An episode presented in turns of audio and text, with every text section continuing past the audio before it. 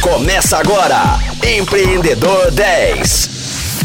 Fala Rocktronics ligados no Empreendedor 10. Eu sou o Flávio Amaral e está começando agora mais um programa. Nesta semana eu bato um papo com Luciano Pires. Luciano é mestre em administração profissional e inovação, gerente comercial da TV Alterosa e coordenador dos cursos de publicidade e produção multimídia do Unis, além de professor de graduação e pós-graduação. Luciano, seja muito bem-vindo ao Empreendedor 10. Flávio Amaral, cara, grande satisfação estar com vocês aqui no Rocktronic. Vamos mandar bala aí. É isso aí, Luciano. Luciano, eu já começo o programa querendo saber quando que você foi contaminado pelo empreendedorismo.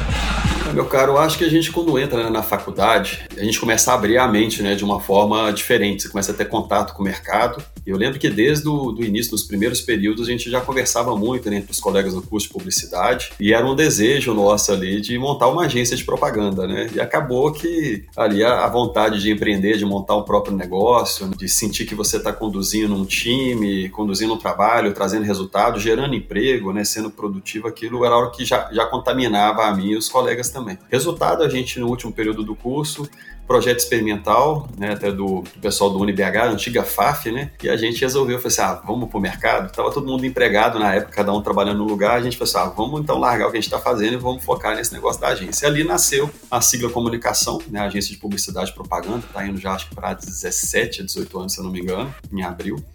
É, o Luiz né, de Oliveira e Rodrigo Fortini são meus sócios que continuam né, na agência, conduzindo os trabalhos lá com uma carteira legal de clientes e eu fiquei 15 anos né, trabalhando com eles até né, me transferir e vir trabalhar aqui no sul de Minas. Mas a, o empreendedorismo é algo maravilhoso, assim, da gente sentir que você está principalmente gerando emprego, levando um bem-estar para as pessoas, né, levando ali um tipo de trabalho que gera satisfação, que as pessoas gostem. E a gente tinha uma pegada já desde o início da agência de ser muito pró-trabalhador, né, de ser muito pró do desenvolvimento das pessoas, delas estarem muito felizes de estar trabalhando onde elas estão então, essa era a pegada da sigla desde o começo, então era muito legal. Quando a gente montou o negócio e colocou do jeito que a gente queria, é, com o nosso DNA, né, com as nossas ideias e, e empreendendo no, no, negócio que a gente estava querendo, né? Se for em publicidade e propaganda, você quer trabalhar na sua área mesmo, né, ali. E a agência, então, já era um sonho. Então, a gente inspirado, né, lógico, nas, nas agências que já existiam no mercado, mas com o nosso, nosso DNA, nossas ideias, né, a nossa forma de pensar a comunicação e a publicidade. Eu lembro até que a gente já usava lá no início, era comunicação surpreendente, né? A gente queria entrar no mercado, aquela aquela ideia jovem. Na verdade, um monte de garotos né, recém-chegados no mercado, este ano na leite ainda, a gente brincava com isso, mas com muita vontade, de fato, de empreender e fazer bonito. Né? Então, a gente entrou com esse slogan, inclusive, né? Sigla Comunicação Surpreendente. Né? Basicamente era isso. E mesmo sendo algo planejado, como você disse, era um sonho seu e você juntou essa, essa equipe aí para bancar esse projeto, deu aquele frio na barriga quando você falou assim, nossa, agora eu vou mergulhar de cabeça no meu negócio? Vai demais, né, cara? A gente, quando você vai empreender, a primeira coisa que você pensa, bom,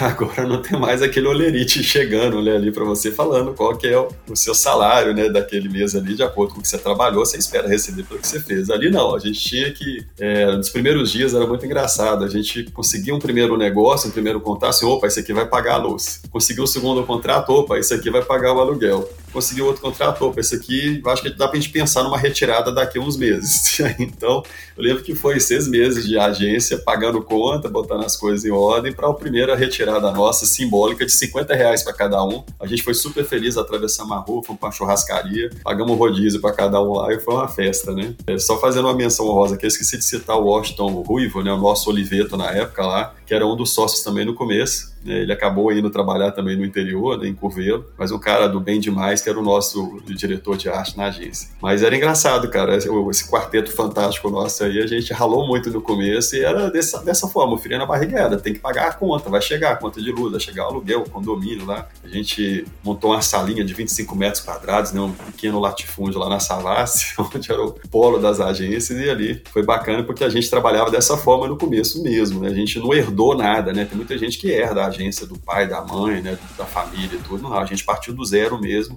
negócio nosso sem investimento de, de família, era a gente investindo naquele negócio ali. Eu lembro que até cada um colocou, se não me engano, foi dois mil reais para começar a agência, para comprar mobiliário, né, comprar ali um computador um pouco melhor e tudo, deixar a coisa mais ou menos no jeito ali, mas foi o início assustador, assim, porque você começa e fala, opa, abri uma portinha, tem um CNPJ, tem um nome no mercado, vamos trabalhar. Né? Então, buscando um por um dos clientes, e de fato partindo do zero. Então eu acho que basicamente o frio na barriga era esse, né? Opa, vamos montar aqui de alguma forma para ter uma grana que sustente a agência.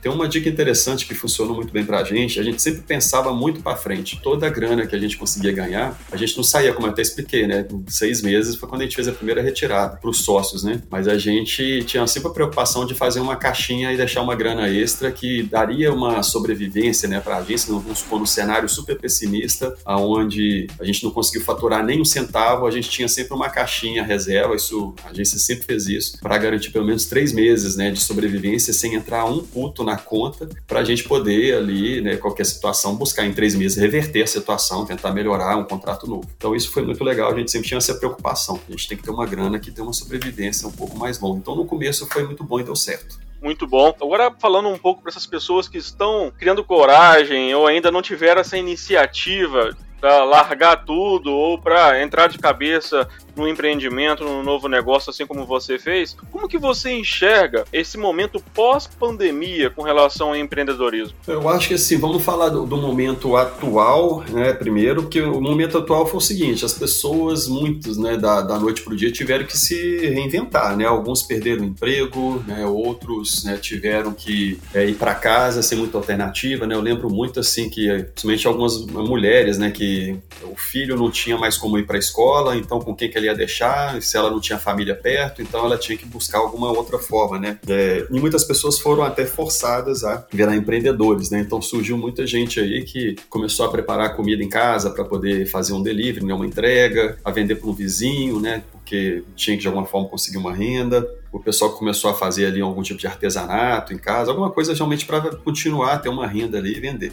E acaba que surge esses empreendedores aí muito pela situação. Mas pensando o pós, né, como você perguntou, o pós-pandemia, para quem está entrando né, no, no, mercado, né, como eu falei, de uma forma pensada ou não, né, ou forçada, como a gente explicou aqui, é um período de pós-pandemia onde que eu vou aperfeiçoar, né, ali vou ter um pouco mais de calma para poder planejar, né, minimamente, porque o que aconteceu, né, quando entra a pandemia é o seu planejamento vai para o espaço. Agora, uma vez que você consegue ter um pouco mais de tranquilidade, né, eu não vou falar que é uma tranquilidade total, porque essa disrupção do mundo ela é algo que vem para acontecer num ritmo cada vez mais acelerado, mas pelo menos você consegue ter um horizonte um pouco melhor para fazer um investimento com mais segurança e acreditando que vai passar nesse período que é um pouco mais difícil em algumas situações, em alguns negócios, mas que ele você tem uma visão né, futura um pouco melhor, mais tranquila de como que pode ser. É, lembrando que, como diria um publicitário muito conhecido, que é o Nizam Guanais, ele fala né, que enquanto uns choram, outros estão vendendo lenço. Né? Então, em todo cenário de crise, né, de dificuldade dificuldades, existem também as oportunidades. Então, muitos empreendedores nasceram em função da pandemia, né? Entenderam que ali poderia, por exemplo, fazer máscara, né, para o pessoal em casa. Então, aconteceu muito isso.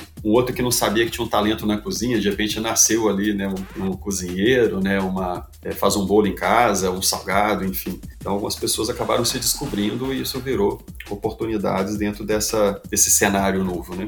Mas eu penso assim, após pandemia é aperfeiçoar pós-pandemia é você é, pegar aquilo que você já aprendeu a fazer e agora buscar um jeito de, de melhorar isso ainda mais e, como eu falei, sempre estar tá se preparando aí para qualquer mudança de cenário novamente, que isso pode acontecer e pegar todo mundo de surpresa, como foi agora recentemente. Né? E é o que a gente estava conversando nos bastidores. São novos comportamentos, novos costumes que vão permanecer aí no pós-pandemia também. E é isso aí, Rocktronics. Eu vou ficando por aqui no programa de hoje. E hoje é só o primeiro dia. O Luciano Pires vai ficar a semana toda com a gente. E fiquem ligados que amanhã tem mais Empreendedor 10.